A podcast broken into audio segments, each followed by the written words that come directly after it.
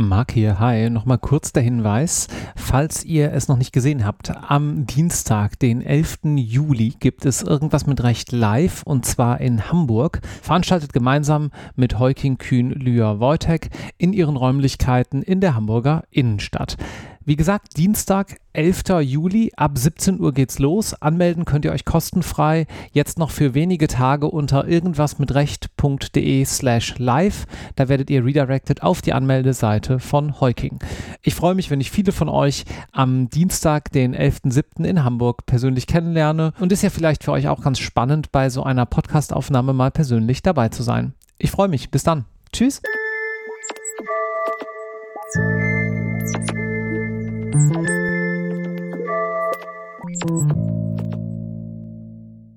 Herzlich willkommen zu einer neuen Episode Irgendwas mit Recht. Mein Name ist Marc Ohrendorf und heute spreche ich mit meinem halben Namensvetter, mit Marco, Marco Klock. Hallo Marco. Hi Marc, schön, dass ich da sein darf. Äh, schön, dass ich äh, bei euch hier vor Ort sein darf im schönen Bremen, wo wir diesen Podcast heute aufnehmen. Da sitzt du nämlich und bist CEO von RightMart, richtig?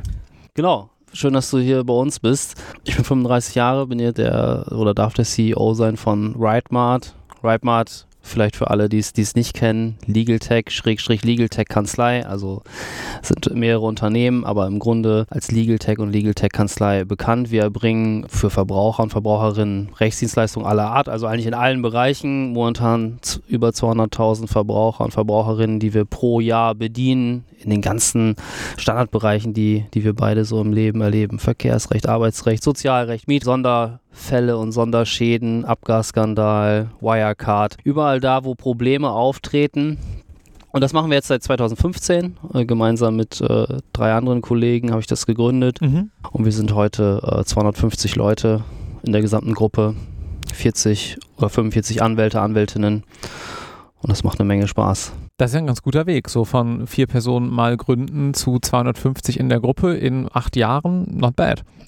Ja, wir sind stolz drauf. Wir haben auch äh, rückblickend, das sagt glaube ich jeder immer, äh, an der Stelle auch viel Glück gehabt, einfach hier und da mal die richtige Entscheidung getroffen, viele, viele falsche, aber auch nie äh, bei der falschen hängen geblieben und nie irgendwie Stress im Gründerkreis gehabt, immer irgendwie einig gewesen, wo wir hinwollen. Also dieses Thema Zugang zum Recht, Gerechtigkeit, das war immer so, uns hat immer das gleiche getrieben. Wir haben damals im Sozialrecht angefangen, mhm. 2015, da war unser Geschäftsmodell mit Hartz-IV-Widerspruch.de ja, kostenlose Rechtsdienstleistungen in Anführungsstrichen zu ergeben. Also sie waren nicht wirklich kostenlos, aber wir haben das Geld nur dann bekommen, wenn wir gewonnen haben.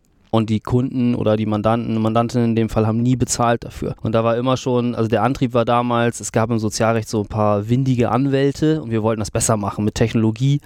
So, dann haben wir natürlich schnell festgestellt, das geht in anderen Bereichen nicht so einfach. Dann hat man viele Jahre gebraucht, um das sozusagen den Gedanken auf andere Bereiche zu adaptieren. Aber wir haben immer wieder den Weg dann gefunden, zu wachsen und zu lernen und uns äh, dabei auch zu reflektieren und dementsprechend gucken wir heute schon mit Stolz und auch, auch viel Demut auf, auf den Weg zurück.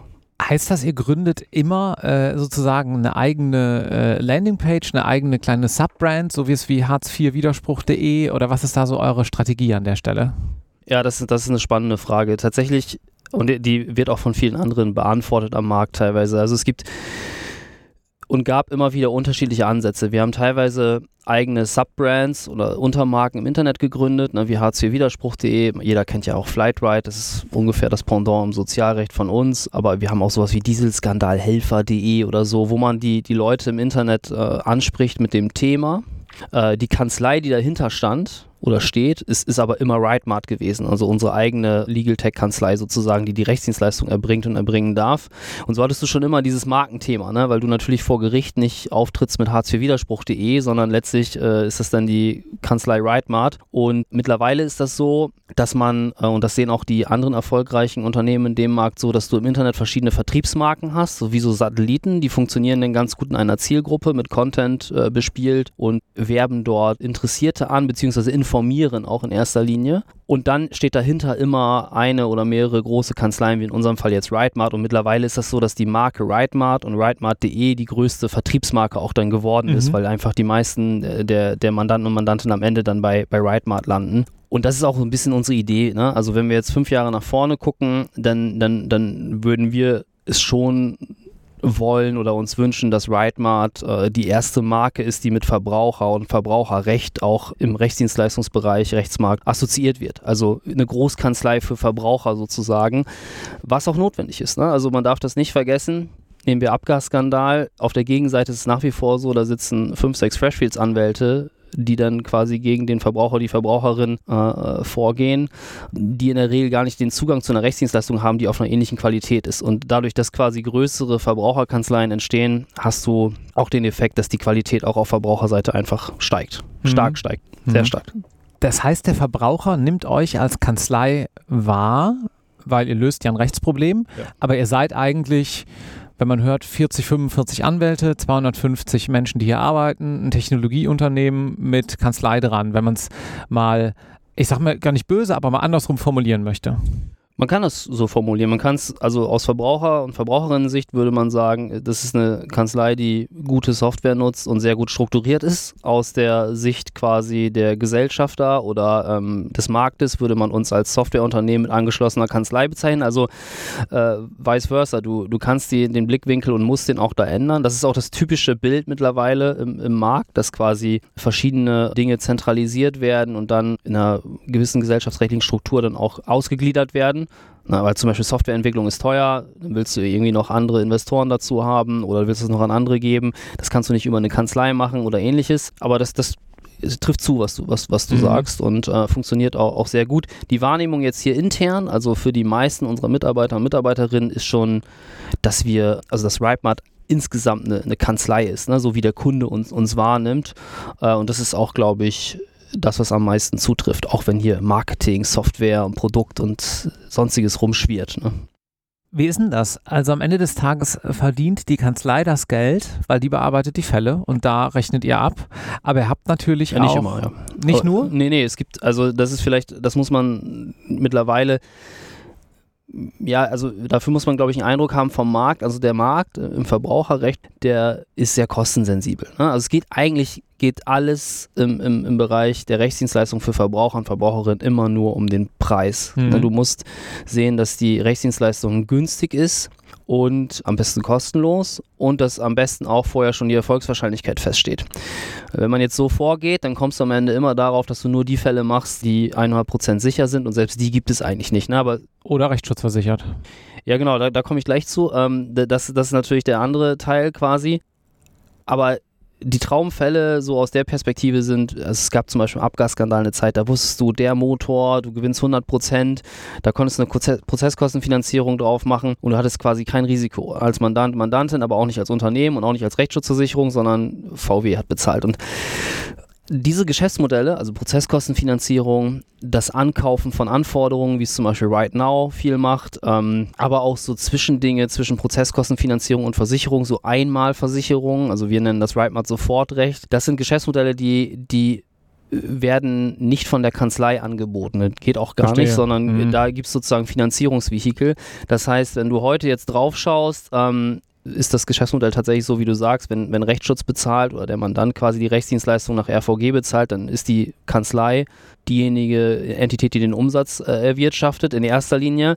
Wenn äh, das Kostenrisiko über ein anderes Geschäftsmodell in einem Finanzierungsvehikel liegt, dann wird der Umsatz äh, dort entstand, äh, entsteht der Umsatz dort und man vergütet dann die Kanzlei, die möglicherweise eine Rechtsdienstleistung erbringt. Das was ja nicht immer der Fall ist, manchmal ist es ja auch vorher. Dann lass es mich andersrum formulieren das juristische Problem beziehungsweise der, der Fall bezahlt am Ende des Tages aber doch die Rechnung. In irgendeiner Form, wie auch immer du ja, es machst. Das ist richtig, ja, ja. genau. Ähm, bedeutet umgekehrt, du hast aus Business-Perspektive Akquisekosten für das Mandat versus was beim Mandat rausspringt. Ja, genau. Und das ist wahrscheinlich nicht das Problem, was es dann auf jeden Fall appliziert zu lösen gilt, ne? dass das am Ende des Tages noch wirtschaftlich ist, nach Abzug ja. aller Kosten und so weiter. Ja, genau. Wobei der, also der, der, der Teil der Akquisekosten, ich glaube, also das, der ist immer so zwischen 20 und 30 Prozent. Ne? Mhm. Das, äh, das kann man mittlerweile, also vielleicht hat ein Flightride oder auch ein Hartz-IV-Widerspruch.de, also Brands in einem Markt, wo die Leute wiederkommen oder in einer in einem Bereich des Rechtsmarkts, da gehen die runter. Mhm. Typischerweise ist der Verbraucherrechtsmarkt aber entgegen vieler Meinungen kein Wiederkehrermarkt. Also du hast, es sind immer Einzeltransaktionen, du kennst das von zu Hause. Wie oft hat man als Otto-Normalverbraucher wirklich ein, ein rechtliches Problem, für das man auch bezahlen will? Sehr selten, also alle paar Jahre und wenn das über drei Jahre ist, dann ist das auch kein Wiederkehrergeschäft, was du rechnen kannst. Das heißt, der, die Kosten für die Akquisition sind durchschnittlich so zwischen 20, 25 Prozent und die werden erst dann weniger, wenn du wirklich eine Marke hast. Vielleicht ist es in zehn Jahren so, ne? aber das ist, ist heute nicht so. Das bleibt also stabil. Was nicht stabil bleibt, ist ist das, äh, wir nennen das intern Cost of Services Sold oder Cost of Goods Sold, wenn du Produkte verkaufst. Das ist letztlich das, was du bezahlst, um die Dienstleistung, die Rechtsdienstleistung zu erbringen. Also das, was die Kanzlei für die Erbringung der Rechtsdienstleistung an Kosten erzeugt, was der Vertrieb äh, braucht, was der Kundenservice braucht, also die Personalkosten. Und das ist natürlich eine Sache, die, die jetzt auch gerade im Hinblick auf ChatGPT sich stark verändern wird. Mhm. Also wir haben natürlich mit gewisser Größe immer mehr Skaleneffekte. Das muss man auch wissen. Also Verbraucherrecht funktioniert entweder, wenn man ganz klein ist, Einzelanwalt und knapp drüber, oder wenn man ganz groß ist. Und dazwischen kommt eine tote Zone, in der läuft es eigentlich wirtschaftlich nicht gut. Die meisten haben es aber nicht richtig auf dem Schirm. Mhm. Wenn du aber groß wirst, dann hast du Skaleneffekte und die werden natürlich durch AI und ähnliches jetzt äh, noch ja, beschleunigt, sag ich mal. Und das ist eigentlich der, das Charmante an diesem Case. Du erreichst eigentlich Qualität trotz steigender Quantität, indem du in, in diesem Bereich der, der Erbringung der Rechtsdienstleistung einfach schneller wirst und besser wirst und strukturierter wirst und so weiter und so fort. Und das hat auch nichts damit zu tun, dass man alles automatisiert oder dass alles, dass es nur mit Standardfällen geht oder so, sondern da wird wirklich die Erbringung des Rechts äh, verbessert. Ne? Das heißt, ihr arbeitet ey, wahrscheinlich sehr, sehr viel prozessbezogen. Ne? Also jetzt nicht im Sinne von Prozess vor Gericht, sondern interne Prozesse, genau, wie ja. ihr sowas angeht. Äh, was sind da so eure Tools? Äh, wie ist da dein Blick auf die Dinge? Du hast gesagt, nicht alles wird automatisiert, logischerweise. Genau. Je feingliedriger und verästelter es wird, desto weniger lohnt es sich natürlich auch zu automatisieren. Jedenfalls die komplette Bearbeitung eines äh, Prozesses, aber es wird ja sicherlich zig äh, Subschritte geben, wo du dann doch wieder entsprechend zumindest einen, einen, eine Ablaufautomatisierung, nenne ich das mal untechnisch drin hast, wo du sagst, okay, wir machen natürlich jetzt in jedem Fall die folgenden x Schritte nacheinander. Das Ergebnis mag unterschiedlich sein. Was nutzt ihr da so? Wie seid ihr da intern aufgebaut? Kannst du da ein bisschen was drüber erzählen? Ja, klar. Ich meine, das ist, das ist genau ja, fast die Basis unseres Unternehmens, was du ansprichst. Ne? Also wir, das Ganze jetzt nach, nach sieben bis acht Jahren basiert auf einer sehr gut strukturierten, einheitlichen Datenstruktur, ne, die, die verschiedene Layer hat, aber du kannst dir so vorstellen, dass wir genau wissen, in welchen Fallgruppen, so nennen wir die einzelnen Bereiche in den Rechtsgebieten, brauchen wir wann welche Daten und äh, auf welchen Daten können welche Entscheidungen getroffen werden. Und der Output kann dann sein, hier schicken wir ein Formular an den Mandanten, die Mandantin raus und brauchen die Zustimmung für XY hier entsteht ein Dokument, hier wird eine E-Mail rausgeschickt oder was auch immer.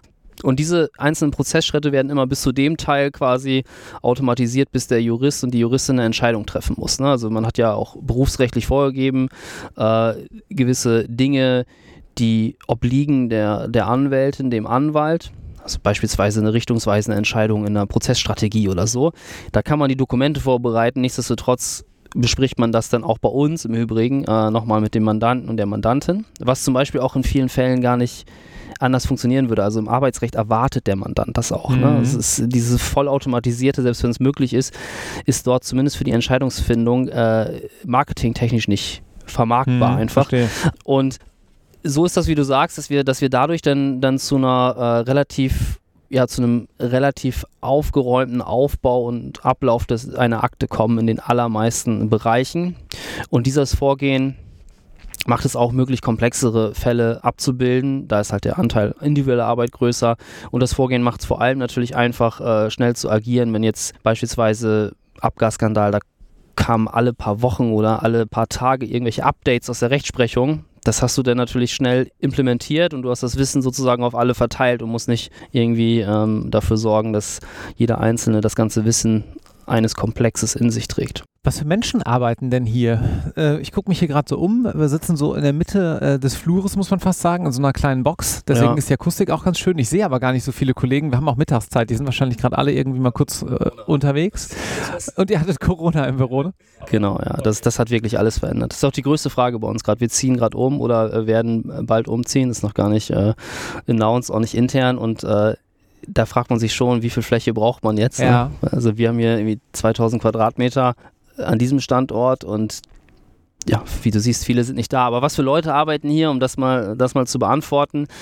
Äh, wir sind, wenn du jetzt insgesamt die Gruppe betrachtest, ohne jetzt quasi in die einzelnen Gesellschaften reinzugehen, schon sehr unternehmerisch aufgestellt. Ne? Also es gibt ähm, Geschäftsleitungen mit einzelnen Bereichen von Finance, People, äh, Marketing, Vertrieb, aber dann natürlich auch in die Kanzleistrukturen hinein, wo wir wir nennen das Profit Center, also jedes, jeder abgeschlossene Bereich, wie zum Beispiel äh, Verkehrsunfälle oder Ordnungswidrigkeiten und Abgas, sind einzelne Profit Center, die haben dann wiederum Abteilungsleiter, Abteilungsleiterinnen und dort arbeiten dann ja größtenteils juristische Berufsgruppen. Ne? Das sind äh, Rechtsanwälte und Rechtsanwältinnen, das sind Wirtschaftsjuristen, Wirtschaftsjuristinnen, davon haben wir sehr viele, glaube ich.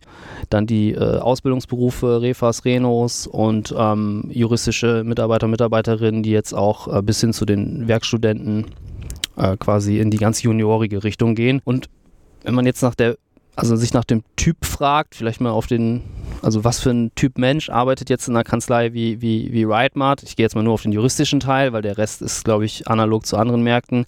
Wir sind sehr family-friendly so. Hier gibt es keine Überstunden. Wir sind, haben eine sehr gute Kultur, eher so digital geprägt und sehr junges Team auch insgesamt und das, das zieht mittlerweile, dadurch, dass wir auch ein bisschen bekannter geworden sind, natürlich viele Leute an, die jetzt, ich sag mal, nicht Großkanzlei wollen, die aber trotzdem in einem spannenden Umfeld arbeiten mhm. wollen und irgendwie ja so ein bisschen Dynamik brauchen. Ne, das, das, das zieht jetzt natürlich nicht die Leute an, die äh, mit, mit Robe ähm, im Büro sitzen wollen, jetzt mal überspitzt formuliert. Unsere Leute äh, gehen ja natürlich auch zu Gericht und, und haben da eine Robe an, aber hier läuft keiner im Anzug rum ne, oder äh, hat, äh, hat ein ein Kostüm an, sondern hier sind alle einigermaßen gechillt. Natürlich kann man einen Anzug anziehen, aber man merkt dann irgendwie schnell, passt es vielleicht nicht, nicht, so rein. Und äh, ich glaube, das, äh, das schafft eine Stimmung, die, die vielen einfach ganz zu Pass kommt, die auch in den Generationen, die jetzt gerade in den Arbeitsmarkt drängen oder gedrängt sind, gerade ehrlicherweise aus unserem Eindruck zumindest äh, besser ankommt. Wir haben, wir haben nie irgendwie, obwohl wir jetzt hier die meisten Leute in Bremen haben, äh, Recruiting-Probleme gehabt. Ne? Und das ist, ähm, finde ich immer ganz herausragend. Auch nicht, was, was so äh, gut qualifizierte Leute angeht. Und in, insofern funktioniert das. Aber ich kann es jetzt auch nicht wirklich hundertprozentig beschreiben, warum, warum das so ist. Lass uns noch mal ein kleines bisschen äh, ganz kurz auf die Homeoffice-Regelung eingehen. Was, äh, was, wie macht ihr das?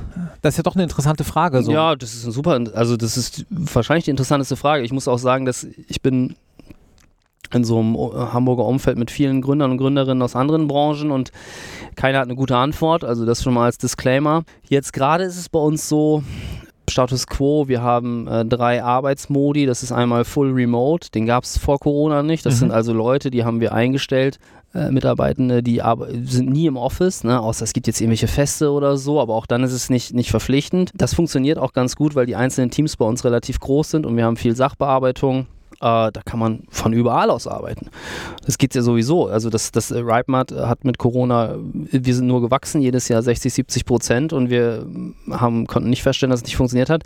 Der größte oder die, der größte Anteil unserer Mitarbeitenden läuft im Arbeitsmodi Modus Hybrid, also zwei Tage die Woche im Office. Wird aber jetzt nicht nachgehalten, sondern das ist letztlich so, wie jeder mag. Das machen die Teams äh, mit ihren Teamleitern, Abteilungsleitern und, und so selbst. Und dann gibt es noch ein paar Leute, die wirklich ähm, im Office arbeiten, wie äh, um die Post zu verarbeiten und ähnliches. Das ist, glaube ich, der kleinste Anteil. Wir werden aber, also das, das Ergebnis davon ist, wie du hier siehst, dass wir eine durchschnittliche Auslastung haben von äh, 20, 30 Prozent und dann ein Donnerstag wie heute ist schon voll. Ne? Mhm. Insofern äh, ist das einfach rein wirtschaftlich blöd, weil du hast eine riesen Fläche, die ist nicht bespielt und es gibt eine komische Stimmung. Und wir planen jetzt in Zukunft ein Konzept, das macht unser Head of Culture, Becky, die, die quasi äh, sich versucht, irgendwie das Zusammenarbeiten in einer Art und Weise vorzustellen, wie es in der Zukunft sein könnte, so zu aufzubauen, dass wir so eine durchschnittliche Auslastung von 50, 60, 65 Prozent haben, indem wir quasi ein paar mehr Regeln einbauen, bei gleichzeitig aufbleibender Flexibilität, sodass wir quasi immer irgendwelche Leute im Büro haben. Also wir sagen beispielsweise dann, hey, äh, die Leute aus dem Marketing, eure Tage sind Montag, Dienstag für die Hybridler und ihr dürft im Team einen Anteil von 50% Remoteler haben oder mhm. so. Und dadurch schaffst du dann vielleicht mehr Leben, dann bauen wir im Office durch solche Office-Boxen, wie wir hier gerade drin sind und durch Community-Fläche einfach ähm, ja, Flächen, die wir zum Schulen und zum Spaß haben nutzen können und versuchen damit Leben zu bekommen. Also wir als Unternehmen wollen die Zeit nicht zurückdrehen äh, und wir glauben auch an den Vorteil der Flexibilität. Was wir nur schaffen müssen, ist, dass dieser Zusammenhalt, den wir haben, ne, und das, das Schulen von Leuten und auch die, die Art und Weise, wie wir, wie wir, wie wir uns miteinander verhalten, dass wir das nicht verlieren. Ne? Und dafür, da brauchen wir irgendwie sowas wie ja, Fläche, die wir ansteuern können, so ein, so ein Zuhause sozusagen. Und ähm, das versuchen wir zu kreieren. Ich glaube aber trotzdem, also wenn du mich jetzt über den Markt hinaus fragst, die Zeit wird nicht mehr so wie vor Corona und das mhm. hat auch viele, viele gute Gründe. Ich glaube, dass, dass die Flexibilität bleiben wird und dass, dass, die, dass die Lösung einfach sein wird, dass sich die Art und Weise der, der Office-Nutzung so ändert, wie ich es gerade irgendwie versucht habe zu skizzieren, dass äh, das ganz Zurückkehren ins Office weiß nicht, ist meiner Meinung nach keine Option. Siehst du das anders? Oder? Nee, ich sehe das genauso. Ich glaube auch, ähm, dass es zwei große ähm, Probleme momentan gibt in der, in der Corporate-Welt. Das eine ist ein und das hängt vielleicht sogar ein bisschen miteinander zusammen. Das eine ist eine, ein Zusammenspiel aus Gehaltsbändern und Ausnahmen, ähm, weil viele stellen Menschen ein äh, oder nicht ein mit der Begründung, passt nicht ins Gehaltsband hast du hohe Vorstellungen, weil viele Young Professionals natürlich auch viel fordern gerade. Und überall gibt es die Ausnahmen. Das ist das, was ich sehr häufig im Markt höre. Wer wirklich, wirklich gut ist, das einzuhalten, sind die ganz großen Kanzleien tatsächlich. Die machen das richtig, die haben das verstanden. Ja. Ähm, ander, andernorts führt das teilweise, glaube ich, zu ziemlich viel Unmut und das dann noch kombiniert mit äh, reinen 100% Remote-Workern, wo vielleicht eine alte, in Anführungszeichen, also eine länger dabei seiende Workforce ähm, äh, noch verpflichtet wird, ins Office zu kommen und die möchten das aber nicht, weil man denen gar nicht die Wahl gegeben hat, sozusagen wie beim Hiring zu sagen, hey, was wäre denn gut für dich? Ich habe den Eindruck, ihr macht das etwas anders. Er gibt mhm. den Menschen die Wahl, also meine ich nicht auf euch bezogen. Das führt zu extrem viel Unmut äh, in den verschiedensten Offices momentan. Ja. Und ähm, also ich kann das nur, kann das aus eigener Erfahrung sagen. Wir haben eine sehr, sehr dynamische und äh, äh, flexible Regelung bei uns und die wird auch genutzt. Und am Ende des Tages führt es aus meiner Sicht dazu, dass solange man sich regelmäßig sieht und wichtige Meetings zusammen abhält und aligned ist und auf ein Ziel zusammen äh, hinarbeitet, dass das super funktioniert. Und vielleicht sogar besser als jeden Tag im Office zu, zusammen zu sein. Ja, würde ich für mich jetzt auch behaupten. Ne? Also ich, ich bin ungefähr 50 Prozent der Zeit unterwegs und die andere 50 Prozent der Zeit teile ich zwischen zu Hause und, und äh, mhm. äh, Office. Und das, also für mich persönlich funktioniert das super. Ne? Aber ich war, war auch immer jemand, der sehr eigenverantwortlich gearbeitet hat. Und ich, also ich muss schon, also wenn ich jetzt so darüber nachdenke, ich glaube, es ist schon, gerade wenn du von Gehalt sprichst, es ist schwierig, irgendwie Karriere machen zu wollen, viel Gehalt zu fordern, vielleicht auch, ohne sich auch so ein bisschen dieser Flexibilität vielleicht unterzuordnen. Ne? Also was, mhm. was, was ich, also was momentan so für einen Eindruck entsteht, teilweise ist, ist glaube ich, dass die Leute sowohl volle Flexibilität als auch volle Karriereopportunitäten ja. erwarten. Und das funktioniert nicht. Ne? Ja. Also wenn man Gas geben will, dann und jung ist, dann ab ins Office ne? Ja. und sich da dran hängen an, an die Leute, die entscheiden. Und äh, wenn man das nicht ist und sich dann am Ende darüber beschwert, dass gewisse Karriereschritte nicht funktionieren, dann ist das auch so, weil das kann man, also man kann nicht beides aus beiden Welten haben. Es gibt für beides sehr gute Argumente. Und das heißt auch nicht, dass man ohne Office keine Karriere machen kann. Aber, aber spannend ist eine Sache. Da, du hast eine implicit Assumption da drin. Und zwar, Homeoffice macht keine Karriere. Ja, also ich, ich würde das, würd das unterschreiben. Ausnahmen bestätigen natürlich die äh, Regel nichtsdestotrotz, also das darf man halt nicht vergessen, also wenn ich jetzt auf meine eigene äh, kleine Karriere zurückgucke, dann basiert das schon viel auf, wann habe ich wo die richtigen Leute getroffen. Mhm, Würde und, ich auch so sehen, ja. ja. genau, und, mhm. genau. Und du, das, das passiert übers Office, über das Netzwerk des Office, äh, also wirklich in, in Persona. Ne? Und natürlich ändert sich das und aber die Baseline ist, glaube ich, wirklich, ähm, und das, das gilt im Übrigen genauso für die Arbeitszeit. Ne? Ich bin fest davon überzeugt, dass du keine Karriere bis Punkt X machst, wenn du nicht einfach hasselst ohne Ende. Und natürlich gibt es äh, Ausnahmen. Und das muss sich einfach jeder bewusst machen. Bin ich quasi zwischen 25 und, und 40 im, im Bereich Flexibilität, Familie ist mir das Wichtigste. Fair enough. Dafür gibt es Regeln und äh, Unternehmen wie unseres. Und das klappt super. Oder will ich wirklich einen Moonshot landen und dann ist Hasseln und Office, glaube ich, nach wie vor die, die Lösung. Und das ist die ich glaube nicht mal eine, eine, schlimme Wahrheit, ehrlicherweise, aber man, man muss es auch mal aussprechen. Also das ich würde noch eine Unterscheidung treffen wollen dabei. Wenn wir das so stehen lassen, wie du das gerade gesagt hast, dann könnte man äh, sagen, der Arschkriecher kommt weiter. Das ist damit nicht gemeint, wenn ja. ich dir das so in den Mund legen darf. Du kannst mich ja gleich korrigieren. Ich glaube, wir sind uns ziemlich einig. Was damit gemeint ist, ist, dass wenn man vor Ort ist, kriegt man halt doch einen Tacken mehr mit. Man kriegt ein bisschen Flurfunk mit, man trifft mehr Menschen mal persönlich, ja. man kriegt mehr Eindrücke einfach mit als, als im Homeoffice. Ja. Und dadurch ergeben sich wiederum Folgemöglichkeiten. Das muss ja nicht mal im eigenen Unternehmen sein. Das kann ja auch so was Banales sein, wie du, du hörst von einer Idee von einem Kollegen, triffst danach wieder jemanden anderen und ja. merkst, die beiden müssten eigentlich mal miteinander sprechen und stellst da irgendwie Kontakt her. Und das ist am Ende gut fürs Unternehmen. Ja. Da hast du selber erstmal gar nichts von. Aber dieses, ja, so eine Art Eindrucksvielfalt oder so, das geht im Homeoffice natürlich verloren. Und wer gerne weit kommen will und, und auch vielleicht so, eine, so ein Fable dafür hat, Wertschöpfungspotenziale zu sehen und Opportunities zu sehen, der hat natürlich einfach mehr Möglichkeiten, das zu realisieren, wenn er vorher auch mehr erlebt hat. Ja, der braucht die Impulse. Ne? Also für mich, ich, ich bezeichne das selbst, mein Bruder zum Beispiel, der ist Mathematiker, der fragt mich immer, warum hörst du dir die ganze Zeit die Podcasts an, obwohl du eh schon alles weißt. Ne? äh, also in dem Bereich. Ne? Und dann sage ich immer, pass auf, Timo, ich brauche nur in einen Impuls, um für mein Mosaik-Puzzle das eine Mosaiksteinchen zu haben, um wieder einen Dot zu connecten, ja. der vorher nicht da war. Ja. Und natürlich muss man das irgendwie managen und nicht den ganzen Tag Podcast hören, aber das gleiche Doch, ist, muss man. Ja, natürlich. Und das gleiche gilt für die Leute, die ins Pro kommen. Du, du kriegst halt äh, äh, Subtext mit, äh, der wichtig ist, um dein eigenes Mosaikpuzzle äh, zu erweitern. Und, und das hat auch nichts mit Arschkriechern zu tun. Ne? Also in guten Unternehmen, wo die äh, Gründer oder die Geschäftsführung oder die Verantwortlichen smarte Leute sind, haben Arschkriecher sowieso keine Chance. Ne? Also es wird sofort von denjenigen, die wirklich äh, Leistung erbringen wollen, äh, getrennt meiner Meinung nach. Und ja. insofern ähm, ist das schon wichtig. Aber wie gesagt, jeder muss da seine eigene Entscheidung treffen. Es gibt hier kein richtig oder falsch, aber ich glaube, es gibt schon abhängig von gewissen Zielen Dinge, die die Wahrscheinlichkeit deutlich erhöhen. Und das hat sich nicht innerhalb von dreieinhalb Jahren durch Corona komplett verändert, sondern es gelten nach wie vor alte Tugenden teilweise. Und äh, ja, da muss man sich halt irgendwo positionieren.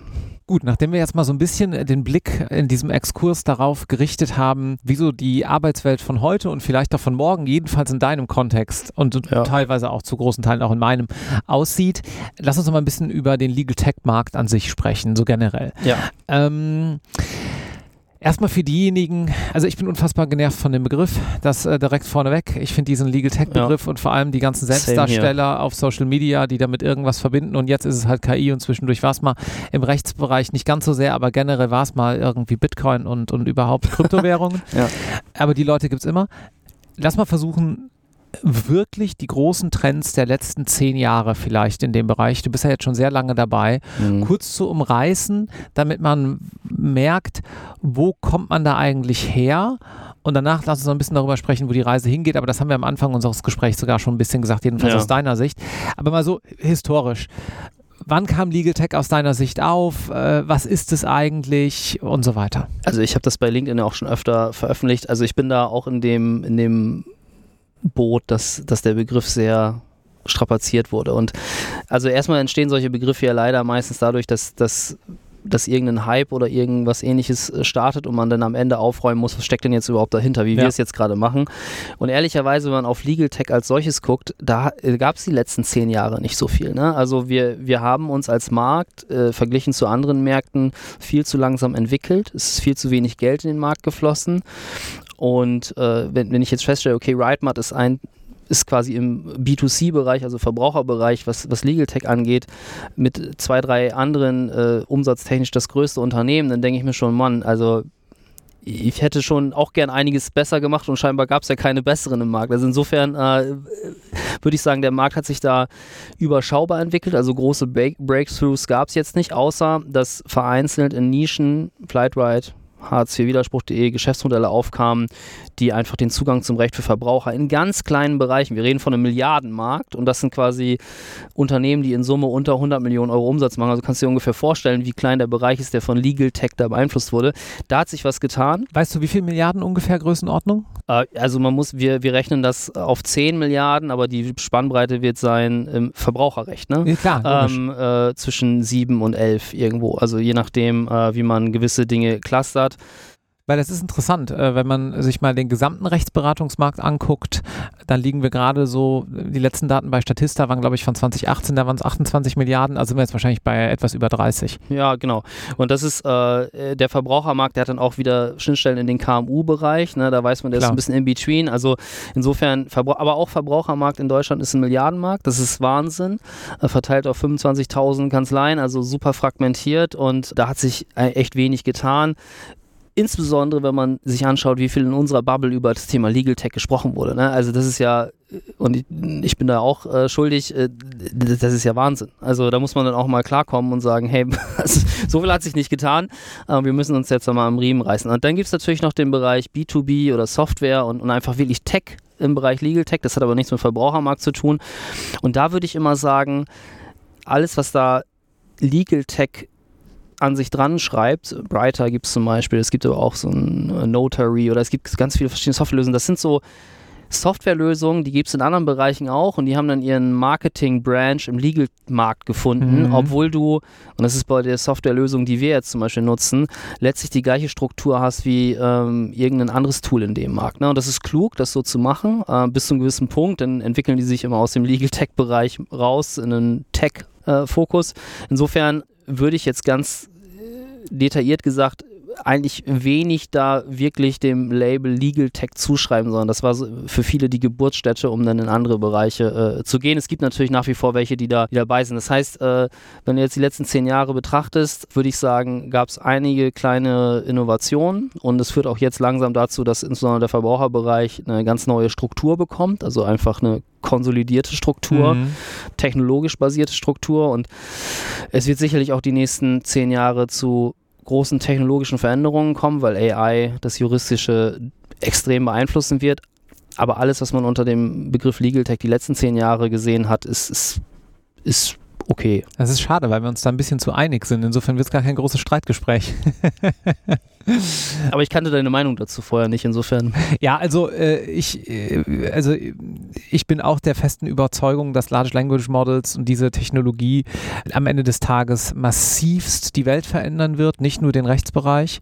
Ich glaube persönlich, ich meine, das hier wird dann irgendwie Mitte 2023 ausgestrahlt. Wahrscheinlich lachen wir alle 2026 hierüber, wie das immer so ist, wenn man sowas öffentlich sagt. Aber also ich glaube, für in meinem Leben war es im Prinzip Internet, jetzt mal technologische Entwicklungen, Smartphone und jetzt äh, wirklich eine KI, wobei, also ich habe immer ein Problem mit dieser Intelligenz, weil dann springt da die ganze Debatte mit, was mhm. ist das mhm. eigentlich und so weiter. Lass es uns doch Large Language Model nennen. Ich finde mhm. das erstmal ganz gut, weil das ist das, worum es gerade hauptsächlich geht, neben Standardautomatisierungslösungen, das ist aber alles nichts Neues, was dann mhm. damit da drumherum gebaut wird. Aber die wirkliche Innovation gerade sind doch eigentlich Large Language Models und das ist schon sehr, sehr, sehr interessant. Ich hörte neulich, wie soll es anders sein, einen Podcast können wir euch hier auch mal verlinken. Das war äh, freakshow.fm, äh, Tech-Podcast von Tim Pritloff aus Berlin, der war auch mal hier zu Gast. Und ähm, da erzählte jemand, äh, dass Forscher vom Max-Planck-Institut aus Mannheim äh, ChatGPT mit einem Psychologietest gefüttert haben. Und zwar sozusagen erst eine Baseline-Ermittlung anhand eines standardisierten Fragebogens. Ne? Also Psychologie denkt man ja immer ist so soft, aber eigentlich ist es ja ziemlich harte Wissenschaft, wo du auch mit standardisierten Fragebögen und Antwortauswertungen entsprechend entsprechend äh, gut zu soliden und fundierten Ergebnissen kommen kannst und Menschen miteinander vergleichen kannst. Also haben sie diesen standardisierten Fragebogen auf ChatGPT geworfen und äh, haben festgestellt, dass es schon mal etwas kritischer ist als der Durchschnittsmensch. Nicht so besonders verwunderlich, wenn man sich überlegt, dass das wahrscheinlich hauptsächlich mit Daten aus dem Internet irgendwie gefüttert ist oder zum großen Teil und Menschen eher ins Internet schreiben, wenn sie ein Problem haben oder wenn sie irgendwie sauer sind, als so der Durchschnittsmensch, der irgendwo sitzt und eigentlich ganz glücklich ist. Dann haben sie die, äh, das, das Large Language Model geprimed, haben das also in einen bestimmten Zustand versetzt, so wie du schreiben könntest, stell dir vor, du bist CEO von einem Legal Tech Anbieter und agiere entsprechend, haben die das äh, so gemacht, dass das Modell in Angst versetzt wurde. Das macht man mit Menschen auch, um bestimmte Sachen zu testen, sodass das Angst emuliert. Also es kann natürlich keine Angst empfinden, aber mhm. es emuliert das, was es als Angst in seinen Daten gelernt hat.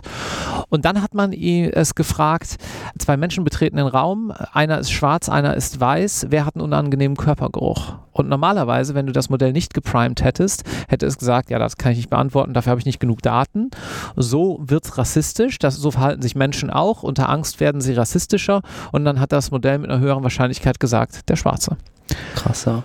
Super interessant, ja. super interessant. Ich glaube, wenn man da immer äh, sozusagen drüber nachdenkt, dass das emulierte oder nachgestellte menschliche, in Wort gegossene Züge sind, um es mal so komplex zu formulieren, weil es sind ja auch keine echten menschlichen Handlungen. Es ist ja nur ja. das, was man aus diesen menschlichen Handlungen, die mal irgendwie in Sprache oder in aufgeschriebenes Wort geflossen sind, rauslesen kann.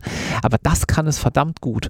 Und wenn man sich jetzt überlegt, Entschuldige, wenn man sich jetzt überlegt, was wir alles an niedergeschriebenen Informationen haben im Rechtsbereich, ja, dann wird's, kann es also, nur spannend werden. Das, das, ist, das ist tatsächlich so, also für die, die, an alle Juristen und Juristinnen, da, da muss man wirklich, also da muss man, ich glaube, die AI-Geschichte, egal in welcher Form, die muss man wirklich auf dem Schirm irgendwo ja, haben, ja. weil es gibt, glaube ich, wenige Märkte oder Professionen, die so stark betroffen sind wie, wie äh, die der Juristen und Juristinnen. Und das kann man auch zu einem sehr, sehr guten äh, Output äh, oder Outcome äh, äh, bringen. Ne? Das, das heißt jetzt nicht, die Jobs fallen alle weg, sondern da fällt, glaube ich, eine Menge weg, wo eh keiner Bock drauf hat. Aber das muss man natürlich auch für sich verstehen. Ich habe gestern, das war OMR, ich war nicht da, aber ich habe es dann im Nachgang gesehen von äh, Pip Glöckner, der hat eine ähm, so eine US-Studie heraufgebracht, da gab es im gleichen also so einen angelegten Test, wie du gesagt hast, Ärzte in der ähm, Anamnese gegenüber Patienten und dann wurde beim Ergebnis geschaut, also die, die Patienten wurden dann befragt, ähm, wie hast du das Gespräch empfunden? Empathie und Qualität wurde sozusagen fachlich gecheckt. Mhm.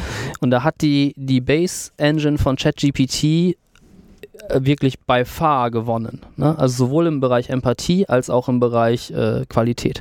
Und das fand ich schon Wahnsinn. Ne? Also wenn du, wenn du, also jeder Arzt würde jetzt ja wahrscheinlich sagen, ja, möglicherweise ist eine Large Language Model schlauer mit allen Daten, aber wir brauchen ja die Empathie, um den Leuten äh, was zu formulieren. Das würden die Rechtsanwälte und Rechtsanwältinnen genauso sagen. Und ich würde es auch sagen. Aber dann siehst du, nee, der, der, der Empfänger, der nimmt das ganz anders wahr.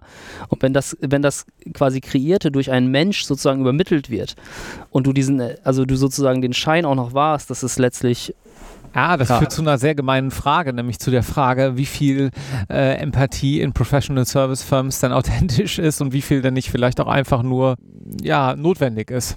Ja, das, das, das ist das tatsächlich äh, ist richtig. Aber es ist schon, ist schon interessant, muss natürlich aufpassen, dass man zwischen technischer Debatte, moralischer Debatte, vielleicht auch politischer Debatte immer ein bisschen unterscheidet, weil jetzt gerade, das war ein bisschen so wie vor einem Jahr zum Metaverse. Ja. Oder, oder ja. NFTs, es gibt alles gerade, ne? Und äh, ich hatte ja schon gewundert, dass du das gerade nicht als ja, just for the record, äh, ja, haben wir das auch nochmal erwähnt. Äh, aber gut, ich glaube, das ist, wenn man da sich anguckt, jetzt sind wir ganz weit weg vom eigentlichen Thema, aber ist doch auch mal ganz nett, wenn man sich da anguckt, dass äh, ex-Facebook nun Meta in seinen Quartalszahlen nicht mal mehr das Wort Metaverse erwähnt, dann weiß man auch, dass die sich, glaube ich, vergaloppiert hatten. Ja. Das war interessant, die gehen einfach so raus, mhm. durch die Hintertür. Ja, mit ein paar Milliarden ja. oder zig Verlust. Äh, okay, zurück zu unseren eigentlichen Themen, ein bisschen Legal Tech. Tech, ja. Äh, das, was ihr macht. Äh, wir haben jetzt gerade so ein bisschen die Trends abgefrühstückt. Du bist von den nicht so ganz vorhandenen Trends aus deiner Sicht in der Vergangenheit auf den Main-Trend gerade gekommen. Ja. Jetzt müssen wir noch einen Akteur in dem Ganzen beleuchten, nämlich die öffentliche Verwaltung und die Gerichte. Ja. Wie steht es denn um die aus deiner Sicht?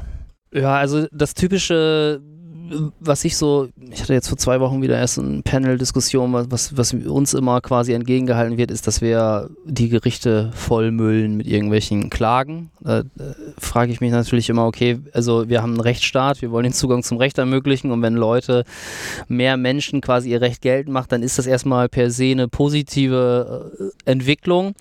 Nichtsdestotrotz, und das ist, äh, da sind wir auch mit RightMart jederzeit äh, dabei und sind im Austausch mit der Justiz, insbesondere mit Richter und Richterinnen, muss natürlich was passieren. Ne? Also es kann nicht sein, dass die, dass die Gerichte oder insgesamt die öffentliche Verwaltung technologisch so langsam fortschreitet, während quasi der die Privatwirtschaft, wenn man so will, oder in diesem Fall jetzt die Kanzleien, technologisch quasi mit dem normalen Fortschritt gehen. Das wird einfach dazu führen, dass du irgendwann, wenn nicht entsprechend gesetzlich nachgeschärft wird oder gewisse Werkzeuge entstehen, wie, es gibt ja auch gewisse Werkzeuge, Kapmuck-Verfahren oder Musterfeststellungsverklage, es gibt ganz viele Ideen, dazu führen, dass einfach äh, die Geschwindigkeit, in der entschieden wird und der auch Informationen verarbeitet werden in Form von Klagen und so weiter, äh, verbessert wird. Und das, das muss passieren. Also das, das gilt aber nicht nur für die, für die Justiz oder für die, für die öffentliche Verwaltung in unserem Bereich, sondern es gilt insgesamt, glaube ich, für die öffentliche Verwaltung und auch für den Standort Deutschland. Wenn, wenn wir uns da nicht verbessern, dann haben wir ein ganz, ganz großes Problem in der Zukunft, weil wir einfach nicht vorankommen. Wir sind einfach stuck durch Bürokratie und das kann es nicht sein. Das ist, geht nicht. Ich glaube, auch wenn das ein, ein bisschen ein Bammerende ist, da kann jeder mal drüber reflektieren und uns gerne schreiben. Und danke dir ganz herzlich äh, für diese sehr, sehr interessante Unterhaltung. Vielen Dank, Marc. Freue mich aufs nächste Mal. Tschüss. Ciao, ciao.